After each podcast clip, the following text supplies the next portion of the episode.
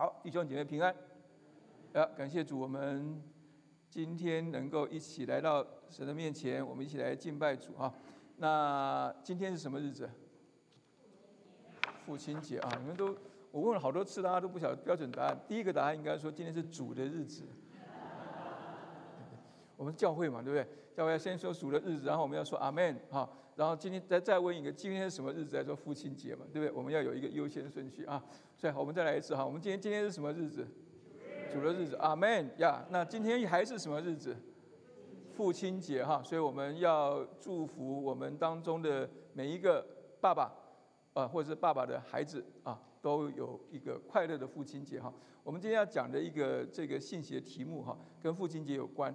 啊，跟父亲有关的原因是因为哈，我发觉到说，好像我们有有一些父亲节，我们就 skip 过去哈。我们信息的时候，我们太属灵了，我们就不讲父亲节的信息哈。那就有我们教会的一些的弟兄姐妹很关切的来跟牧师讲说，哎，我们为什么只过母亲节不过父亲节？哦哦，是哈，所以我们今天我们就隆重的举办，我们就隆重的来过父亲节哈。那过父亲节，我们今天会呃，对，先有一个。短视频啊，大家请看这个父亲节的短视频。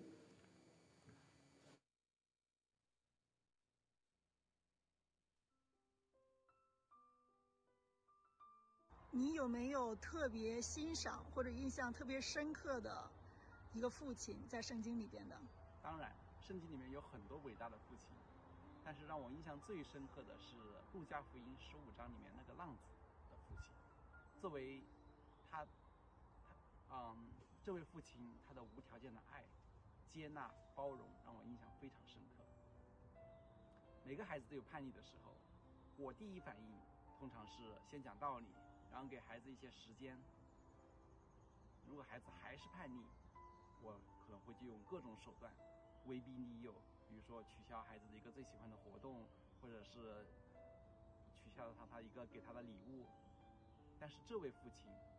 他为了让孩子能够真心的悔改，愿意提前把家产分给他，让他在社会里摸爬滚打之后能够真心的悔改。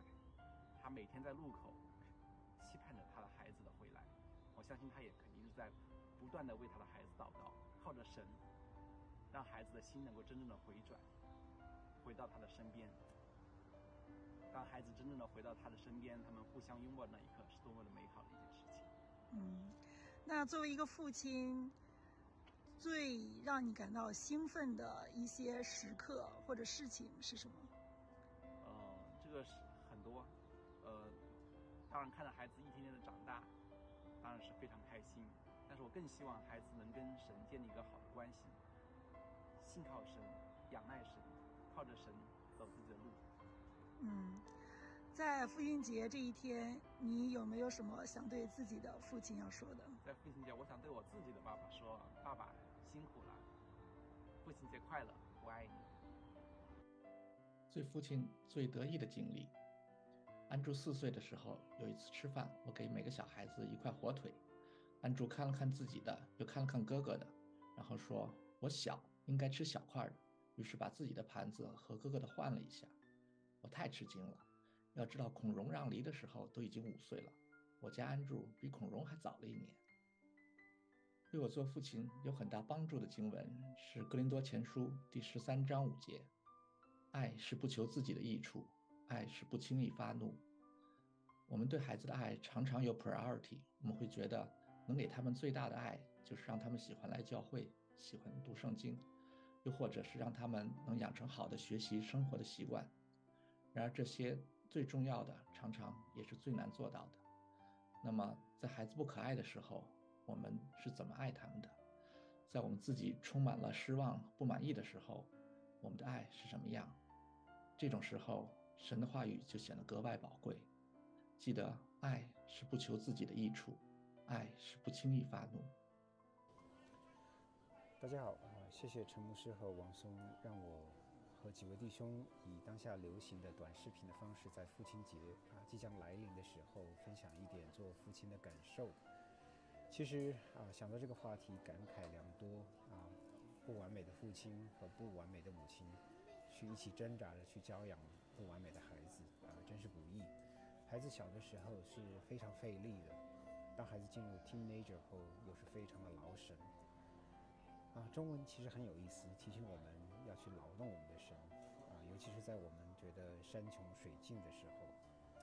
啊，我想说，这些年来给我启发和激励，啊，比较多的是圣经里一个父亲的形象，啊，就是浪子的爸爸。啊，尤其是多年前读过 Timothy Keller 的《The Prodigal God》挥霍的上帝这本书之后，啊，对我如何做父亲，如何在子女交友中，啊，存慈悲怜悯，如何心存盼望，是很有帮助的。那我现在在啊 Logan Airport 啊，呃，此行要去国内看我年迈的父母，啊，就和所有的父亲在父亲节之前啊，有三点的共勉。啊，第一啊，爱孩子的妈妈；呃，第二，嗯，爱你孩子的同时，也如同父亲般的去爱孩子的三到五个朋友；第三啊，当你累的时候，去听一下啊，Carrie Joe 和 Cody Collins 的歌曲《The Blessings》。啊，祝各位啊，父亲节快乐！啊，我们更新团体的大部分家庭呢，都已经处于啊空巢的状态。啊，子女已经成人了啊，在抚养子女的过程中呢，啊，各位父亲呢肯定都有很多的故事，经历了各种的酸甜苦辣啊。但我觉得呢，下一步呢，啊，一个重要的功课就是要学会放手啊。在这点上呢，圣经中有一个很好的例子啊。根据福音书的记载呢，西比泰和他的两个儿子雅各和约翰啊，他们父子三人呢是经历一个打鱼的生意。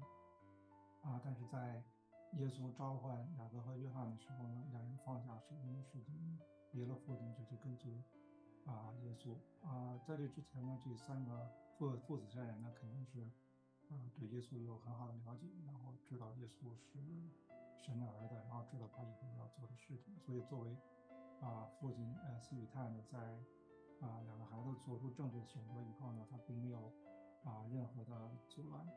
啊，所以这个就是啊，是给我们实际上啊树立一个很好的这个啊样子样本啊。我们作为那个父亲呢，也是要学会放手啊，为将来呢就是更多的为孩子们祷告。嗯，不再呢是我们帮助他们做决定，而是要呢把他们交托给神啊，求神保守带领他们，让他们以后的成长啊不偏离神的道路。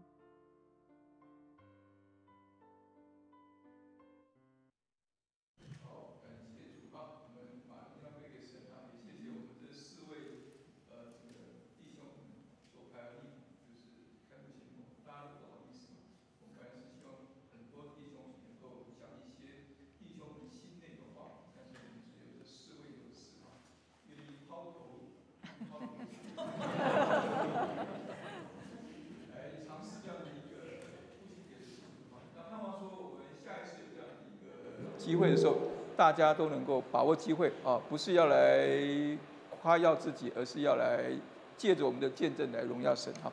好，我们刚才这个是我们的这个呃今天的信息的一个部分哈。那我们今天的信息要来从从亚伯拉罕的身上啊，从亚伯拉罕的为父之道来学习合神心意的男人养成术哈。那想到这个呃圣经当中合神心意的父亲或是一个呃。找到一个大家在圣经当中一个好爸爸的一个例子，好像不多哈。所以我们刚才看那个短视频的时候，大家第一名的话一定是谁？浪子的爸爸。好，所以要做一个要做一个这个好爸爸，可能要有一个浪子，你才能够做好爸爸哈。不是这样说哈，但是我们今天我们今天时间不多哈，我们待会要吃蛋糕哈，所以我们今天要把握时间，要讲快，要讲短哈。那我们会发觉到哈。呃，讲到父亲节，我们就会想到说，父亲是从男人开始哈。那每一个男人啊，社会啊，不论你是在东方西方，对对男人都有一定的期望啊。那这样子的期望，在我们的成长的过程当中，可能就会变成我们的一个无形或有形的一个压力啊。所以我们说，男人难做哈，男人嘛，男人就是难做哈。难做男人，为什么男人难做难做男人呢？因为男人很多时候，你身旁的人会希望你的，你好像天使哈，你的你你的肩膀上有有一个像像翅膀，像像像一个天使，像一个什么天使呢？就是说你能够及时的安慰人，你能够及时的用温柔的话啊劝慰人。但有些时候又要像另外一种的天使，就是像这边那个天使啊，就是有一个很大的一个膀臂，米迦勒那样天使，就是有些时候你要站出来，哦，去抵挡，要去对抗，啊，或者要去争斗，啊，所以男人在很多的情况当中不是这么好做的哈，更不要说哈，男人难为哈，好男人难做，好爸难为啊，好爸难为，好爸为什么难为呢？好爸难为的原因在于说哈。困难的地方不是说我们生一个孩子，我们好好照顾孩子，供他供他吃，供他供他住，供他念书就好了。难在于你要牵着另外一个人的手，就像这个这个一样哈，往前走一条对你也充满着未知的道路。我相信这是每一个男人成为一个父亲的时候最大的一个什么？最大的一个压力，或是最大的一个。一个一个困境吧，哈，就是说我自己都不知道路要怎么走下去了，更何况我今天要牵着另外一个人的手，走一条勇敢的往前走一条我自己都充满着未知的道路，哈。所以我们今天来看一下，哈，我们今天来看一下，就是说在人生的许多的转折点上，神怎么样带领亚伯拉罕，啊，那我们从。呃，从创世纪当中我们可以看到，哈，在在人生的几个转折点上，重要转折点上，神用三个重要的呼召来带领亚伯拉罕，使得亚伯拉罕他能够成长，他能够从一个男人成为一个父亲，从一个父亲又能够成为一个合神心意的父亲啊。那我们来看看是说亚伯拉罕怎么样从这三个呼召当中成长，那我们如何能够从这三个？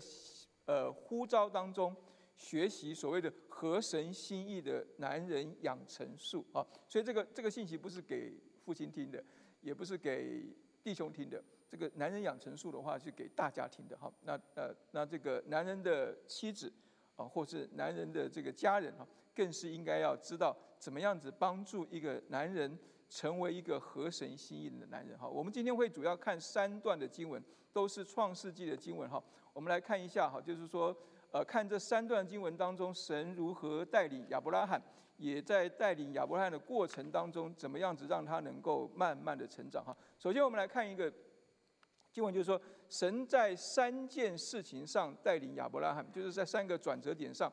第一个事情就是神在亚伯拉罕想要做的事情上带领亚伯拉罕。我不晓得你现在哈，此刻你最想要做的事情是什么？你可能有很多想要做的事情嘛，对不对？你可能想要赶快结束这个这个崇拜，然后你可能要赶去下一个饭局，或是看球赛。好像现在最近没什么球赛看了哈，呃，反正很多很想要做的事情，但是你有一些事情是你非常想要做的事情。那个想要的意思就是什么？就是我们可能觉得有缺乏，或者我们很想得，但是还没有得到的事情，是我们想要做的事情。那我们看亚伯拉罕他有什么想要做的事情，是神可以借着这件事情来带领他的呢？我们看到创世纪十一章二十九到三十节那个地方，在介绍亚伯拉罕出场的时候，他提到他的妻子，说他的妻子名叫沙莱，然后提到沙莱一个特点是什么？沙莱不生育，没有孩子。沙莱不生育，没有孩子这件事情怎么样？这件事情对我们来讲可能不是那么大的一件事情，对，但是在上古近呃近东的那个地方哈，就是亚亚伯拉罕他们他们的这个出生的那个背景的时空当中的话，呃，一个女人不能生育的话，没有孩子对这个家庭来说就是一个很大的事情。所以我们会发觉到说，亚伯拉罕可能他有一个缺憾，就是他有一个不能为父的缺憾，而且这个缺憾可能深深的一直在他心中。成为他一直想要去突破、一直想要去能够做成的这件事情，大到什么地步呢？大到神的呼召临到他的时候，他能够毅然决然的回应这个呼召往前走。神对他的呼召是什么呢？神对亚伯拉罕的呼召是创世纪十二章一到三节一个很有名的，就是一个离开的呼召。神对亚伯拉罕说什么？你要离开本地本族富家，往我所要指示你的地去。本地本族富家所代表的就是神要亚伯拉罕完全的跟他过去有一个切割，有一个离开，就像就好像我们今天，我们不是今天，我们当日从亚洲、从中国、从台湾、从各地来到美国的时候，我们可能还没有那么严重的一个切割的那种、那种、那种感觉在哈，因为我们可能还生活在那个什么，生活在那个华人文化的一个圈子里头，我们有什么？我们有这个呃同学会，我们有同乡会，我们有什么哈？我们好像还生活在那个地方，但是他在这里，神给他的一个呼召是说，他要跟他的什么本地本族富家做一个彻底的切割，就是他要跟过去有一个切割离开。这件事情是一个非常大的事情，特别是亚伯拉罕离开那时候，他已经什么七十五岁哈，七十五岁来讲的话，是一个已经非常非常怎么样？他的家业可能建立了非常好的家业的一个人了，你要他在这样的一个开始说，我我我离开离开这里，彻底归零，重新开始，这不是一件容易的事情，这不是一件容易的事情。所以我们会发觉到说，出国，你越年轻的时候出国越容易，为什么？因为你要离开的东西越少，但是你越年纪越大，你越难离开的原因是什么？因为你累积的东西越来越多。但是亚伯拉罕在这个地方，他可能听到的不是说往我所要指示你的地去吸引他。我想吸引亚伯拉罕往前走的一个动力在于说：“我必叫你成为大国。”这句话，因为神说我必叫你成为大国的意思就是说，你一定会有一个指示，你一定会有一个后裔。你没有后裔，你怎么成为大国呢？对你没有后裔，谁来继承，让你这个国能够继续大下去呢？并且他说：“我要叫你的名为大，你也要叫别人得福，地上的万族都要因你得福。”后面的听起来就是说，这是一个什么？这是一个这是一个双赢的一个呼召，就是说你能够得到祝福，然后呢，因为你得到祝福，别人也能够得到祝福。但是我相信，吸引亚亚伯拉罕或是打动亚伯拉罕的那句话，就是“我必叫你成为大国”，不是说你要我会让你。有孩子，我会让你有子孙，而是说你的子孙会很多很多，吸不吸引你？可能会很吸引哈。所以，我们都有一个想要做的事情，但是那个想要做的事情有没有大到你愿意拿你过去或是我我现在所有的去交换那一个要拿到这个想要的事情的那一个冒险？所以我们说。实际上，信心就是一个冒险的历程。我们信耶稣就是一个冒险的历程，因为我们不知道信耶稣接下来路会怎么样。有没有人知道？我们可能听到说，哦，这个这个王松弟兄啊，他信耶稣，他他的一个见证啊，潘鹏弟兄他的一个见证。但是，但是他那是他们的他们的见证。但是对对我们每一个刚开始要信耶稣的人来讲，这都是一个什么？这都是一个冒险，但是如果你没有这个冒险的时候，你就不可能成，你就不可能去知道神说的“我必叫你成为大国”这句话能不能够成就在我的生命当中。也就是我们常常讲的，在棒球比赛当中，你如果不挥棒，你永远不可能打出全垒打；在篮球场上，你如果不投球，你永远都不可能进进球，在足球场上，你永你如果不往前跑，你永远都不可能达阵。而在这样一个挥棒，在这样一个投篮，在这样一个往前跑的一个过程当中，都是一个冒险的过程。因为你挥棒可能挥棒落空，因为你投篮可能投投不进，因为你往前跑可能会被人家拦住。但是如果因为这样子，我们就不肯、不愿意、不敢往前的话，我们永远不知道神要给我们的是否真的能够实现。神要在我们想要的事情上来带领我们，如同带领亚伯拉罕一般。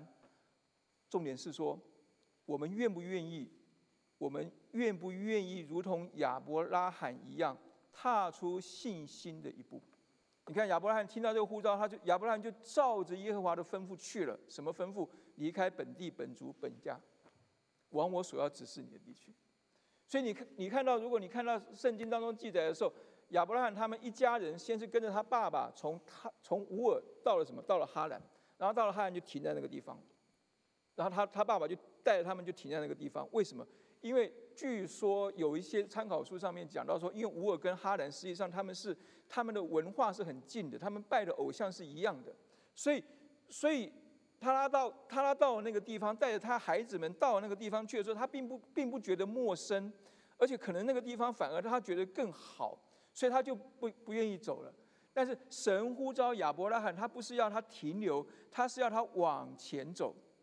离开你所熟悉的环境，离开过去的习惯的时候，你才能够在信心的道路上面遇见神要为你预备的一切。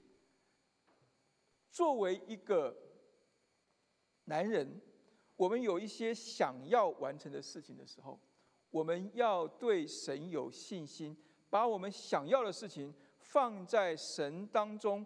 让神来带领我们的时候，我们就能够如同亚伯拉罕一样，走出一条我们想都没有想到的一条道路。好，我们来看看第二件事情：亚伯拉罕要在他神在亚伯拉罕想要的事情上带领亚伯拉罕，让他离开。第二件事情是在神在什么事情上带领亚伯拉罕呢？就是在他不该做的事情上带领亚伯拉罕。人生有很多想要做的事情，我们想要这个，想要那个。人生当中也有很多不该做的事情。什么叫做不该做的事情？不该做的事情，通常就是那些我们不应该越过线的事情。就是你跨过这条线就犯规了，你跨过这条线就违规了。那些事情是不该做的事情。我们从小到大，当我们社会化之后，当我们进入到这个社会，当我们离开家里，我们进入到学校，进入到这个社会的时候，这个社会会告诉我们很多的规范。很多的规范是告诉我们说，这件事情你可以做，这件事情你不可以做。问题是重点就在于说，这些的规范对我们来讲，我们看重多，怎么样看重它？如果我们很看重这些事情的时候，我们就会遵守这些事情。就像就好像我我小时候，我小时候很小的时候，人之初性本善我很小的时候是很乖的人，所以那些比较大的孩子，上了学的孩子，我那时候还没上上上学哈。所以都常常喜欢听那些上了学回来的那些大孩子告诉你说上学做什么事情。就有个孩子就跟我讲说：“我告诉你啊，在去学校听到国歌，你要做放下你手边一切事情，立正手贴好，站在那个不不准动。”啊，这件事情深深的影响到我。哦，我现在听到国歌，我还是 这叫做不敢越过那条线！我真的是这样子啊！我后来上了上了小学，真的。后来我看到，好像没有人，好像没有这么多人，越大越没有人跟着这样子，这叫做哈，就是很多事情要从小养成好习惯哈。所以有些事情是不该做的事情。什么是不该做的事情呢？那有一些事情，而且这叫所谓的不该做的那条线，通常是我们都很想要跨过去的那条线，或者很多时候那条不该做的线呢，是我们觉得说，只要我们跨过去之后。我们就能够让事情更好的线。我们看见亚伯拉罕，神对亚伯拉罕带领当中，神带他出乌尔跟哈兰，给他应许是说：我要让你成为大国，我要让你的子孙繁多。但是我们会发觉到说，亚伯拉罕往神所指示他的地方去的时候，他过了很多年之后，他经历过很多事情之后，发觉到这个事情并没有发生，他还是没有孩子，那怎么办呢？怎么办？我们看到哈，创十创世纪十五章那个地方，他说这事以后哈，就过了很多事情之后，耶和华在异象中有话对亚伯兰说：“亚伯兰，你不要惧怕，我是你的盾牌，必大大赏赐你。”接下来我们看亚伯兰说什么呢？亚伯兰说：“主耶和华，我既无子，重点在这里，你还赐我什么呢？且要且要承受我家业的是大马士革的以利以谢。”亚伯兰又说：“你没有给我儿子。”那生在我家中的人就是我的后世。你看他前一句话，他跟神讲的很客气，说我没有孩子。后面一句话是重点了，他在埋怨神啊，你没有给我儿子，你应许说要给我儿子的，你没给我儿子啊，那你还说我要大大赐福给你，大大赏赐我，赏赐什么？我怎么赏赐？所以我们可以看到哈，就是当时的一些人的概念当中，就是认为你有子，你有孩子，你有儿子，你才能够得到什么？大大的这个祝福哈。所以他这个地方讲得很清楚。然后为什么他要给他承受家业的是大马士革的以利以谢呢？就是他在在他家中的这个仆人呢，这应当也是根据他们当时从乌尔乌尔那边的一个一个风俗文化过来的哈。但是神怎么说呢？也就是说，亚伯拉罕他已经开始要动心起念，放弃等候神给他应许的成就。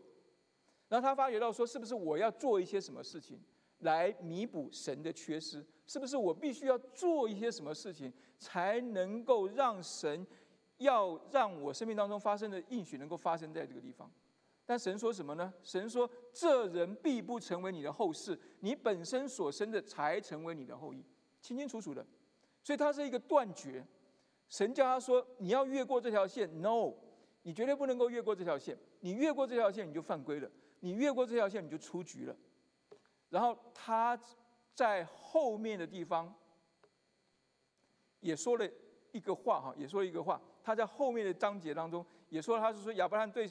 对神说这是另外一个事件的时候，他说：“但愿以实玛利活在你的面前，因为他没有让以利以谢继承他的后事，成为他的他继承他产业的人。之后呢，过了一段时间之后呢，他的太太觉得说：我们既然没有孩子，就让我的这个这个使女哈，就做你的小妾。然后她生她生，反正也是你从从你亚伯拉罕而生嘛，对不对？所以他亚伯拉罕。”又跟神说，那就是应该是以实玛利，啊，是那个继承我的产业的人吗？神说什么呢？不然，你妻子莎拉要给你生一个儿子，你要给他起名叫以撒。我要与他坚立所立的约，叫他后裔做他后裔永远的约。所以神在这个地方讲得很清楚了，不是你家中的仆人，不是你自己用自己的方式娶妾生的以实玛利，这些都不是，是你的妻子莎拉。生的儿子，而且那个儿子的名字我都已经给他取了，意思就是说，神他清清楚楚的、非常有把握的告诉亚伯拉罕跟莎拉说，这个应许是真的，他必然会实现。重点在于说，你愿不愿意等候？等候过程就是断绝，断绝我超过这条线的想法，断绝我跨过神画的这条线，用自己的方法去解决。我认为神不能帮我解决问题的做法，叫做断绝的呼召。我们看到，造神的吩咐去做，叫做圣洁。什么叫做圣洁呢？圣洁不是说我好像一尘不染，好像好像好像是我我们你知道，我们大家想到的圣洁就是那个样子。但是真正的圣洁，是我愿意在任何事情上都照神的吩咐去做，也就是说，我活出一个跟世界不一样的样子出来。因为我是照着神的吩咐去做，这叫做圣洁；不按神的吩咐成就任何事情，叫做僭越还是前越？就是你跨过了这条线，你跨过了你不应该跨过的这条线，在比赛中叫犯规，在圣经上叫犯罪。但是我们很多时候，我们觉得神可能允许我跨过这条线，但当我们跨过这条线之后，我们发觉到，那个后果可能不是我们能够承担的。亚当跟犯夏娃的犯罪，他们就是跨过了神画给他们那一条线。他们不想只做人，他们要做神。虽然这是受了撒旦的诱惑，但是他们跨过那条线，他们就要承担跨过那条线的后果。这个礼拜上，这礼拜五刚过礼拜五，晨光查经查到的《沙摩记》，讲到那个。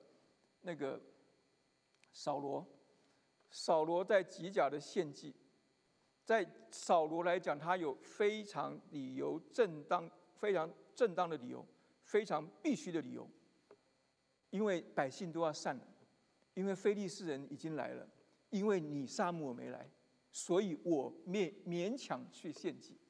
当他跨过这条线之后，他就必须要承担这个跨线的后果。他的王位就不能再长久下去了，这是他要承担的一个后果。所以亚伯拉罕如果他在这件事情上，在神应许他的事情上跨过这条线，他就永远看不到神清清楚楚、斩钉截铁对他的那个以撒带给他的祝福。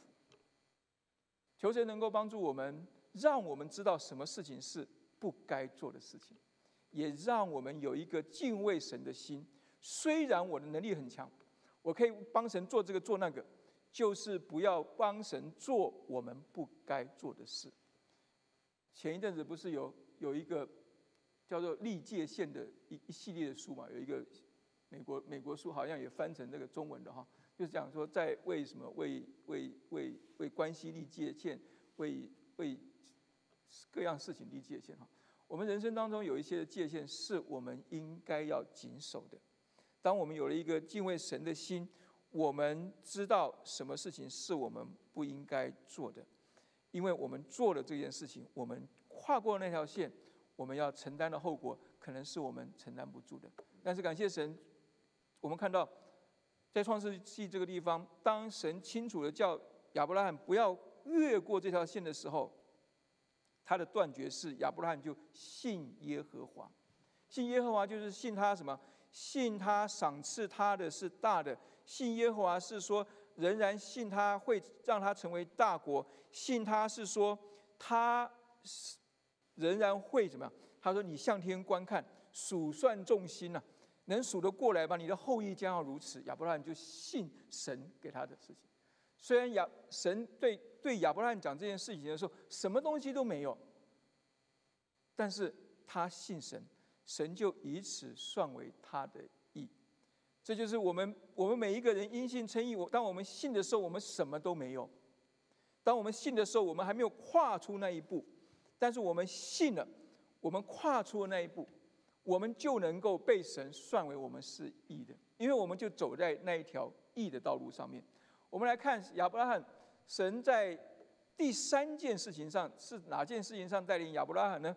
就是在他必须做的事情。人生有想要做的事，有不该做的事，也有必须做的事情。什么是必须做的事情？当我们讲到必须做的事情的时候，我们要先思想一件事情，就是亚伯拉罕，神在这件事情带领他的时候是发生在什么情况之下呢？是发生在呃撒拉生了以撒若干年之后。也就是说，亚伯拉罕本来出乌尔出哈兰的时候是什么都没有的一个人，所以他愿意放下他的一切，为着去拿到他想要拿的儿子。然后呢，神就。让他在得到儿子的方法上教导他不该做的事，不要做，然后他也遵守了，神就给了他想要得的儿子，所以他现在是什么都有了，他有了儿子，他有了家业，什么东西都有的时候，会发生什么事情呢？就让我们想到说，我们很容易在什么都没有的时候去信从神，反正我什么都没有，死马当活马医，对你，你可能会给我，你可能会不给我，反正我都不会，我都没有什么损失。但是我们很容易在我们什么都有了的时候远离神，这是我们基督徒常常会有的一个一个困境吧？哈，以前我们在念书的时候，不是也常常听人家讲吗？就是你快考试的时候，你就会迫切祷告神；快祷告的时候，你就会不快考试的时候，你就会灵修特别好，德性特别好，灵性特别好，跟神特别靠近，有没有？但是考完试之后呢？就离神越来越远了，因为你就不需要神了嘛。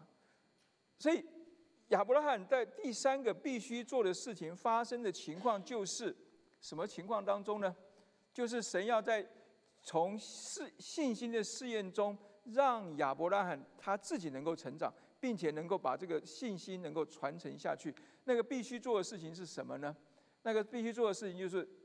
创世纪十二二十二章一到二节讲到说这些事以后，就是我们刚才讲到说亚伯拉罕经历了许多的事情，最重要的事情是他已经得到得到了神应许要给他的以撒，然后他什么都有了。这时候神要试验亚伯拉罕，就呼叫他说：“亚伯拉罕，他说我在这里。”很多时候，当我们什么都有的时候，神呼叫我们的时候，我们不见得听到，我们听到也不见得回应神，但是。亚伯拉罕愿意回应神，虽然他什么都有了，但是他愿意在这件神要试验他的事情上，他愿意拿这个考试，所以他说：“我在这里，我没有走，我仍然在这个地方。等候神你对我的一个呼唤。所以很多时候，神给我们的试验不是要打击我们，不是要摧毁我们，不是要不是要使我们跌倒，不是要使我们觉得我们自己好像什么都不是。神给我们试验是一个提醒，提醒我们要照着神的心意而行。所以，当我们生活当中遇到一些试验的时候，也就是说，当我们在生活当中有一些事情好像不不像我们想象中这样子满意的发生的时候，我们应当感谢神，因为神可能把一些的试验放在我们生命里头，提醒我们要去依靠神，提醒我们要在各样事情上照着神的心意而行。神在这个事情上要亚伯拉罕做什么？他说：“神说。”你带着你的儿子，就是你独生的儿子，你所爱的以撒，往摩利亚地去，在我所要指示你的山上，把他献为燔祭。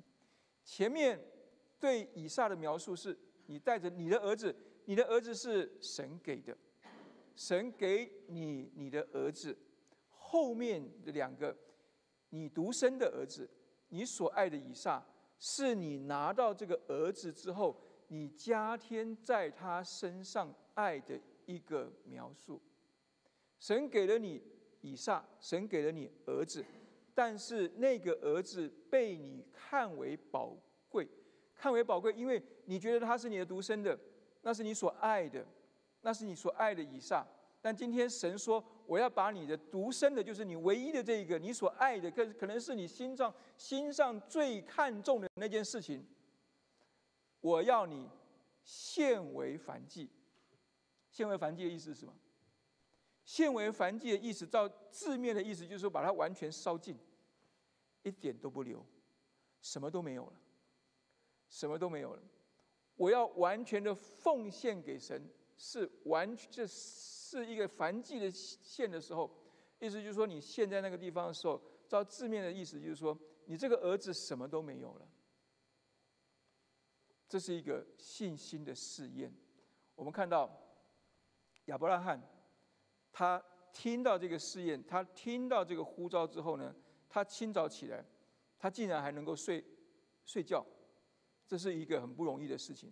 通常我们遇到一个大的事情，我们可能会困扰我们，困扰到我们一夜什么一夜来一夜难眠嘛。但是他清早起来，表示说他睡睡好觉。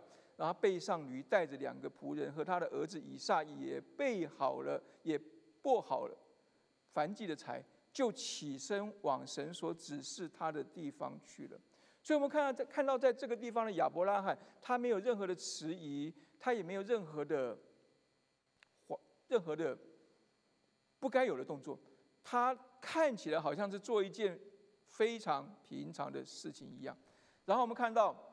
当他来到那个山的时候，他打发了仆人留在那个原地的时候，他只有他跟他的儿子以撒同去的时候，这边圣经当中有两个二人同行。第一个二人同行就是亚伯拉罕把燔祭的柴放在他儿子以撒身上，自己手里拿着火与刀，于是二人同行。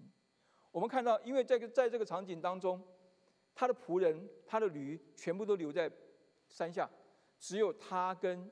以撒往前独走，叫做二人同行，这叫做什么？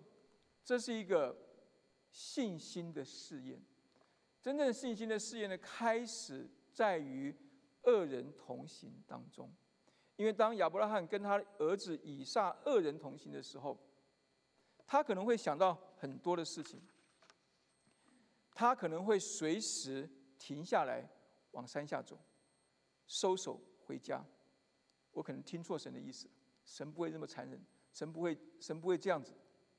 然后我们很多时候可能有信心走去考场，但是我们没有信心走入考场。我们可能在考场的门口，我们就停下来，不敢往前走了。但是亚伯拉亚伯拉罕在这个地方，他不只是他自己往前走。他在这个地方的信心的试验是，他还要牵着他的儿子以撒的手，一起勇敢的走进神在信心的考场当中，对他们两个信心的一个试验。在这个信心的试验当中，我们看见他说“二人同行”，意思就是说，在从此刻开始，不再是只是亚伯拉罕的信心的试验，也是以撒信心的试验。所以，我们刚才讲到好爸难为的一个原因，就在于说，我们自己的信心可能都不够坚定了，但是我们在很多时刻来临的时候，我们仍然必须牵起我们孩子的手，勇敢的往前走，去通过这个信心的考试。所以我们看到他信心的考试是什么呢？第二个，他这边讲到说，以撒对他父亲亚伯拉罕说：“父亲啊！”亚伯拉罕说：“我儿，我在这里。”以撒说：“请看，火与柴都有了，但凡祭的羊羔在哪里呢？”直球对决，他的儿子清清楚楚的把这个大家都不想去面对的问题点出来了。火与柴都有了，但凡祭的羊羔在哪里呢？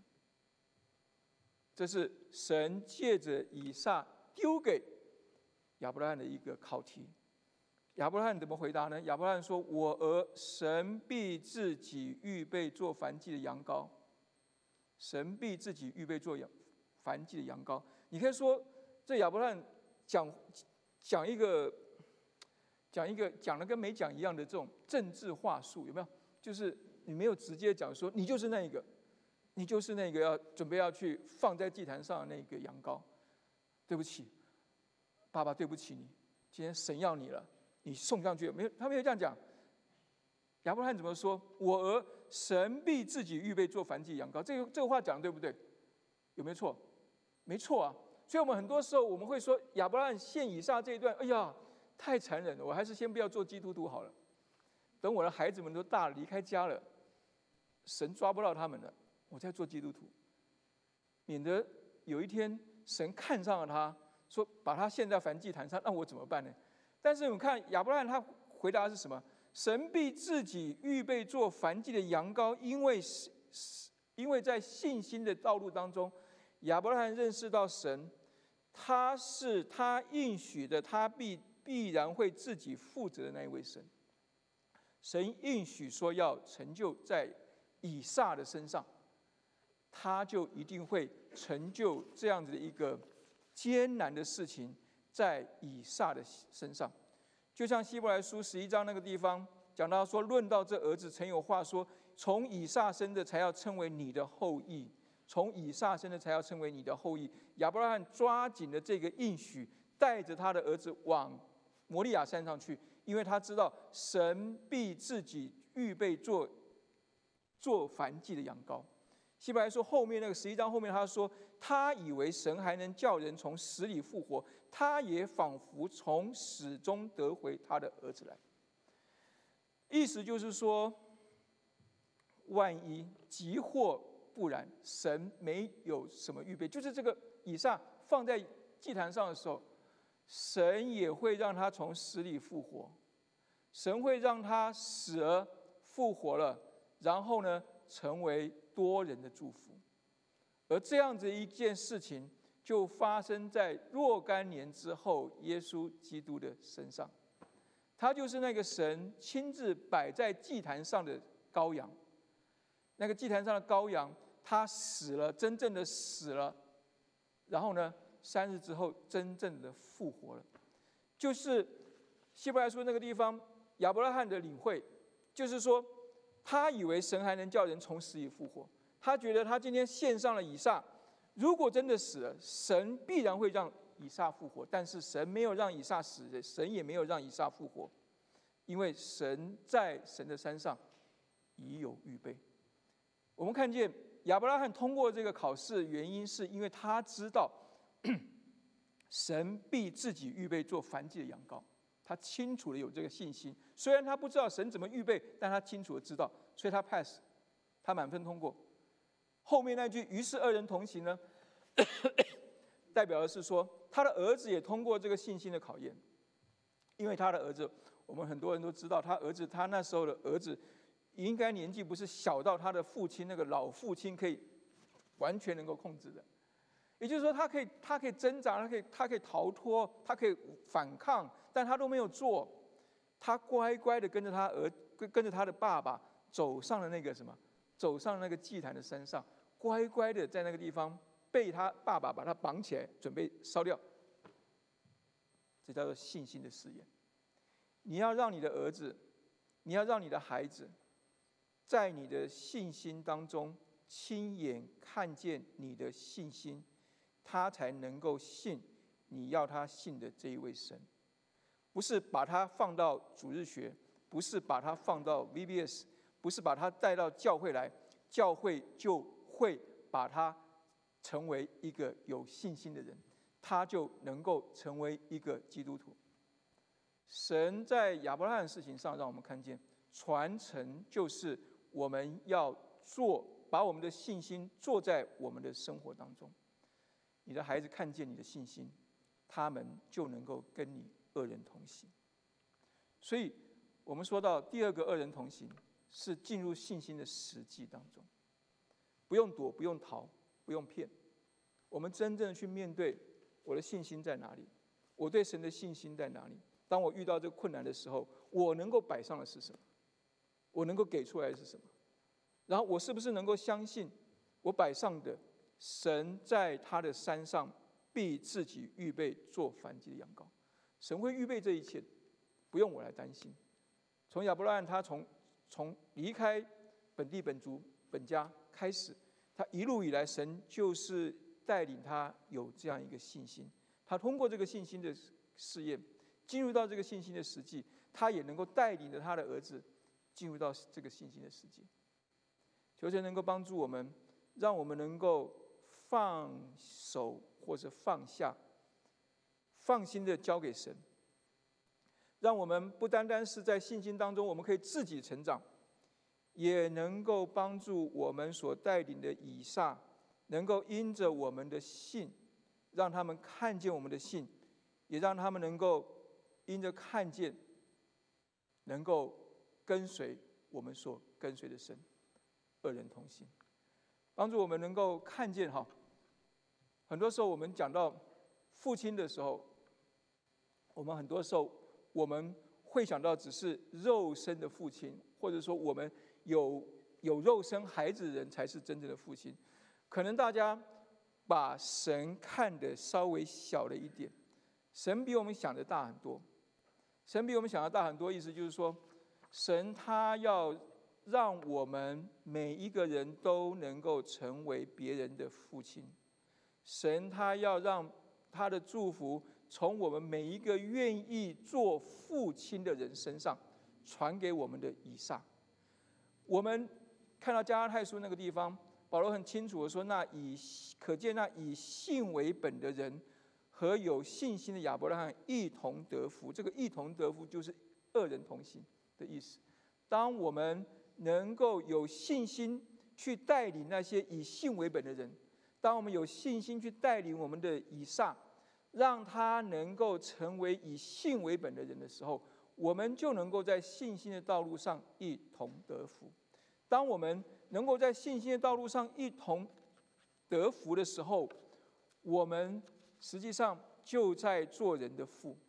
所以不要认为说，好像神给我们的有缺憾；不要认为说我好像没有做人的父亲，我们是一个缺憾。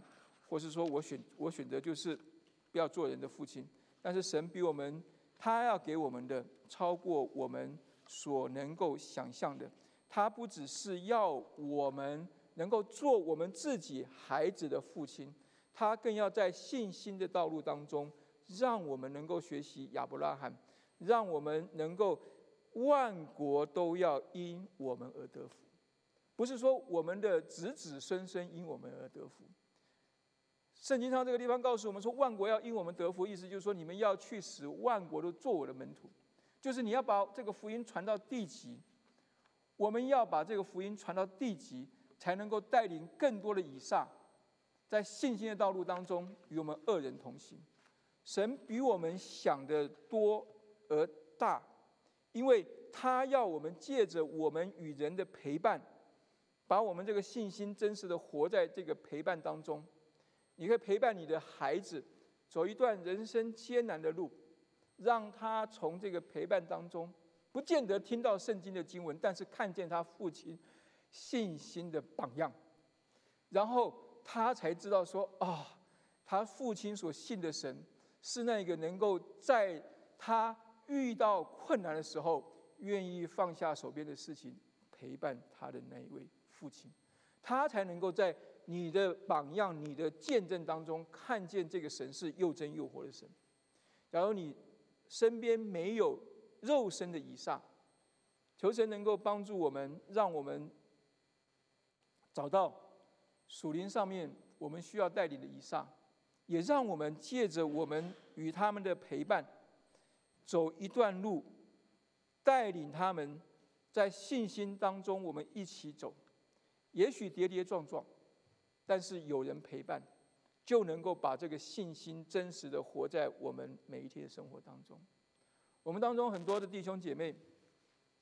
可能都进入到空巢期，孩子可能大了，离开家了，我们可能养猫养狗，有有另外的寄托，这是好的。但养猫养狗之余，我们是不是能够祷告在主的面前，在这样一段空巢的岁月当中，我们带领一个以上，我们借着我们的陪伴，我们借着我们一起的成长。我们一起走一条信心的道路，让你的以撒看见你的信心，让你因着你的以撒在你的身旁，你能够信心不断的增长，你能够不断的祈求神给你更多的信心，让你能够有更大的力量，能够带领他往前走。我们看到，所以我们要问我们自己的事情是说，谁是那个与你二人同行的以撒呢？你的孩子，或是你在教会当中？你想到的一个年轻的弟兄、年轻的姐妹，或是一个年轻的家庭，你们可以夫妻两个人一起去帮助一个家庭。我们不应该说帮助，一起去陪伴，一起去走这条二人同行的道路，让你成为他的亚伯拉罕，也让你的以撒能够帮助你对神有更大的一个信心。求主能够带领我们，让我们在父亲节的时候，我们不单单是。纪念我们不单单是庆祝这样一个我们父亲的日子，我们也能够想到天父坐在我们身上的事情的时候，我们愿意成为亚伯拉罕，也愿意带领更多的以撒在二人同行的信心道路当中，把这个把这个信传递下去。所以我们看到亚伯拉罕的为父之道，他就是借着离开旧有的捆绑。回应神对他为父的呼召，神知道他想要做父亲，他要他离开旧有的捆绑，你才能够在神的信心的道路上面得到神要给你的应许。那他怎么样回应得子的呼召呢？就是断绝自我的救赎，不用自己的方法为神做神要做的事情的时候，我们就能够看到神的应许会自然的按着他的时间发生在我们的生命当中。当我们愿意舍弃心中的执念的时候，我们才能够不想到我们自己的好处，而想到我还没有完成的事情的时候，把这个信仰传递下去。不见得只传给我们家里的孩子，传给我们家里外面许许多多的孩子，让更多人能够在这个信心当中能够得到福气。所以我们说，合神合神之道的合神心意的男人。养成术是什么呢？就是我们回应为父的呼召。我们每一个人都应该要回应为父的呼召，不论你现在是不是别人肉身的父亲。当你回应了神对你一个亚伯拉罕这个为父的呼召的时候，你才能够不再做小孩，你才能够在你的性格、在你的属灵、在你的各方面不断的成长。一个让自己永远停留在小孩阶段的人，我们是不能够成长的。只有我觉得我要做人，做别人的父亲，你才能够突然的长大起来。然后我们要回应得子的呼召，就是我们不再靠我们自己，我们要靠神，在凡事上要倚靠神，绝对不轻易跨过神为我们画的那条线。这叫做一个断绝的呼召。最后就是我们要回应那个传承的呼召，知道这个信仰不是只是让我得福。我只是那个祝福的流通的一个渠道，我能够把这个祝福传递给更多人，有更多的祝福就会从这个管道一直源源不断的流下去。我的这一生才不会有更多的遗憾。不论我在人生的哪一个阶段当中，愿神祝福带领我们每一个当中的人。哥林多前书说：“你们务要警醒，在真道上站立得稳，要做大丈夫，要刚强。”愿神借着我们今天从亚伯拉罕的这样一个神对他的带领当中，我们从想要做的事、不该做的事跟必须做的事情上，我们能够得到一些的学习，使得我们真的是能够牵着别人的手，一起走一条信心的道路。愿神祝福我们每一个人，父亲节快乐！我们一起来祷告。天父，我们来到你的面前，我们献上感恩。主，我们原不知道如何成为别人的父亲，主，我们没有一个人是预备好去做别人的父亲，就好像我们没有一个人是预备好我们来接受救恩一样。主，但是您把救恩就这样白白的赏赐给我们。主，您今天也要来呼召我们每一个人。愿意回应主您自己这个为父的呼召，帮助我们，让我们知道您对我们的心意不单单是这样而已。您要我们为父，您要我们借着您的方式能够得到我们的子孩子，并且在这个孩子当中，你要我们能够在信心的道路上陪伴他一起往前走，让他看见我们的信心，也让我们能够回应神的信心的时候。我们与我们的孩子都能够一同成长，帮助我们，让我们有一个新的眼界，并且有一个新的做做法，在这样一个新的节气当中，听我们祷告，奉耶稣基督的名，阿门。